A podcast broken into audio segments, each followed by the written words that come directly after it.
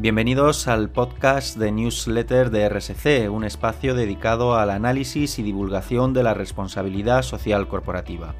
Hola, mi nombre es Tomás Ordóñez, acompáñame y hablaremos de muchos temas, principalmente de sostenibilidad, medio ambiente y sociedad.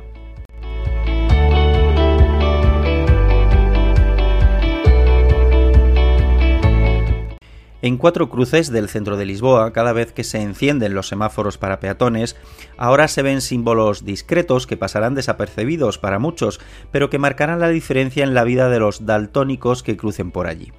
El código color ADD para personas que tienen dificultades para distinguir colores ha comenzado a instalarse estos días en algunos semáforos de la capital. Son los primeros con información para daltónicos que deben llegar a Oporto, Amadora, Loures y Madrid, entre otras ciudades del mundo.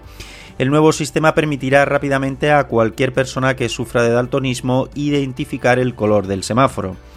El daltonismo es producto de una mutación genética y es más común entre los hombres.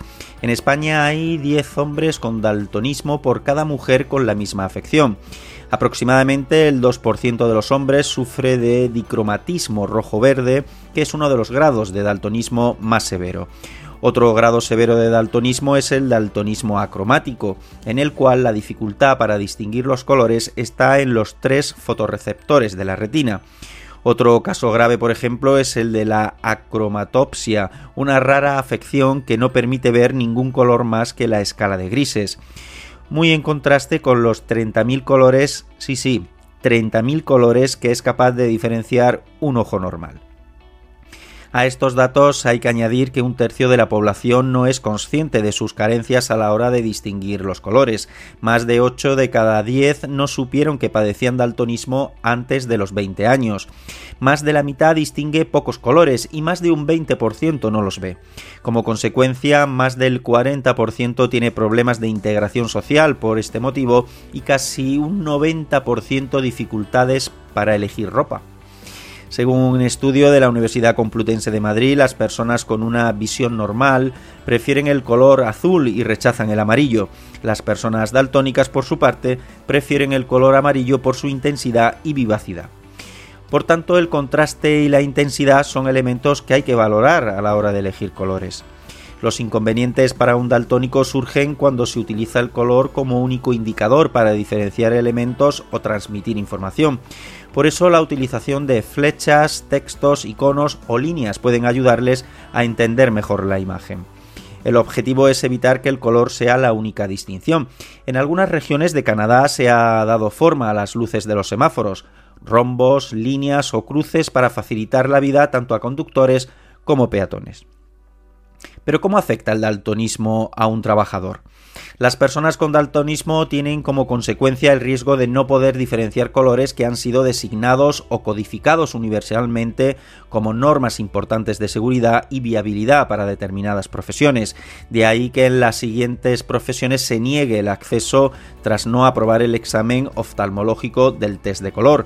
Por ejemplo, todas las fuerzas y cuerpos de seguridad en general, policías, fuerzas armadas, aéreas y navales y los bomberos a la conducción de todo tipo de vehículos para el transporte público, autobús, tren, taxi, vehículos especiales de gran tonelaje y para la navegación marítima de todo tipo de embarcaciones, así como el pilotaje de cualquier aeronave y los controladores aéreos, ferroviarios y portuarios.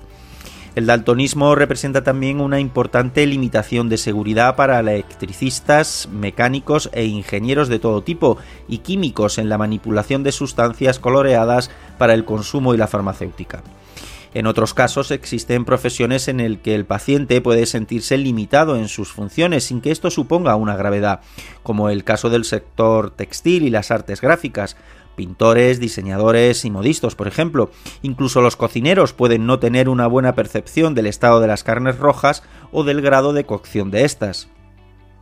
Por esta razón es sumamente importante que quien lo padezca lo sepa y comunique a su empleador para adoptar con estas personas medidas especiales en lo que se refiere a la seguridad laboral. ¿Pero hay soluciones para el daltonismo? El diseñador gráfico portugués Miguel Neiva, con color ADD que citábamos anteriormente, ha creado una solución pionera que ya está permitiendo a los daltónicos identificar cualquier color y promete extenderse por todo el mundo. Es un nuevo lenguaje de símbolos basado en tres sencillas formas. Una línea diagonal para el amarillo, un triángulo para el rojo y otro triángulo invertido para el azul, los tres colores primarios, y que combinados permiten interpretar cualquier color a partir de la forma. Se estima que 350 millones de personas sufren daltonismo en el mundo y que un 90% de la comunicación está basada en el color. Neiva había tenido siempre una sensibilidad especial por el color, su herramienta de trabajo dentro del diseño gráfico. Ocho años de investigación le valieron al reconocimiento, el reconocimiento de Naciones Unidas en el World Summit Award o el Banco Europeo de Inversiones, entre otros. En la actualidad podemos encontrar el código de color ADD, en espacios tan relevantes como las líneas de señalización de distintos hospitales portugueses, las banderas de seguridad de las playas o el metro de Porto, también en etiquetas de la ropa, lápices de colores o juegos como las cartas 1. Además, han indicado un plan de expansión y España está entre sus principales objetivos. Aunque con frecuencia las personas daltónicas no distinguen los verdes de los rojos y a veces los azules, hay distintos grados de daltonismo, como hablábamos. Mientras algunas personas son capaces de distinguirlos normalmente cuando hay buena luz, otras no pueden detectarlos en ninguna situación. Neiva quiere contribuir a recuperar la autonomía y el autoestima de personas que han tenido que renunciar a las carreras profesionales que soñaban o a actividades tan rutinarias como combinar su ropa. A día de hoy, Color ADD está muy presente en Portugal. Medicamentos, líneas de señalización de hospitales, líneas de metro, las banderas de seguridad de las playas, pero también en empresas de Brasil, Alemania, Japón o Estados Unidos. Hasta Metro de Madrid se ha interesado por su código para su plan de accesibilidad e inclusión de la Comunidad de Madrid en Metro 2016-2020. Desde Newsletters de RSC apoyamos cualquier iniciativa que suponga la inclusión dentro del ámbito laboral y personal. El daltonismo pasa a veces de forma anecdótica a nuestro alrededor y no prestamos la suficiente atención a este colectivo que se vería reconocido con la aplicación de determinados códigos que les ayudarían en su día a día y que nosotros destacamos como necesarios dentro de la responsabilidad social corporativa.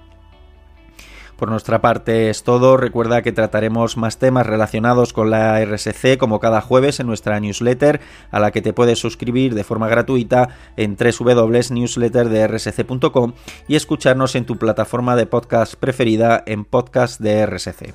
Gracias y un saludo.